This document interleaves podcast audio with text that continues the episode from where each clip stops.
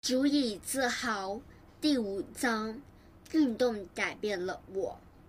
二零一四年，我如一万般参加了加达马拉松。这次很特别，我当上了一名私密朋友的领跑员。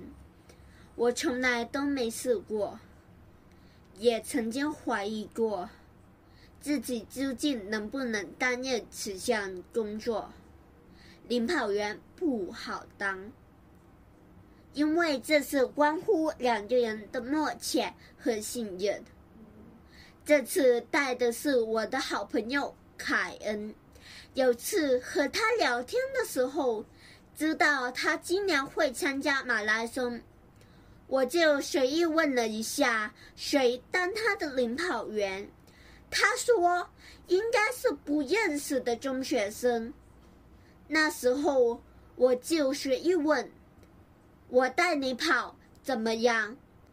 他很快就回答我：“你带我跑，我们一定很有默契。”就这样，我们便一起参加了今年的马拉松。正式比赛当日，我们跑步期间会互相不小心踢到对方，但。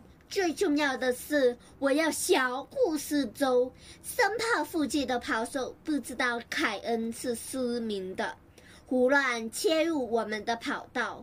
记得我们跑到一半时，我开始不够力气，但我不想拖累凯恩，而我也知道他不是运动健将。到后期的路段，我还感觉像拉着一桶很沉重的牛在跑。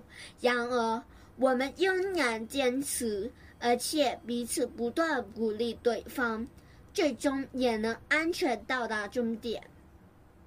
这次的马拉松让我感受最深的是互相信任。我和凯恩的信念一致。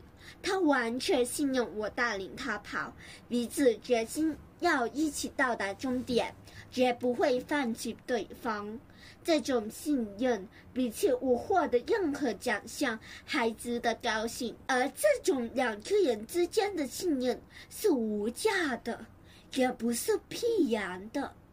虽然身残，只要心不残，我们一样能活得很精彩，活出彩虹。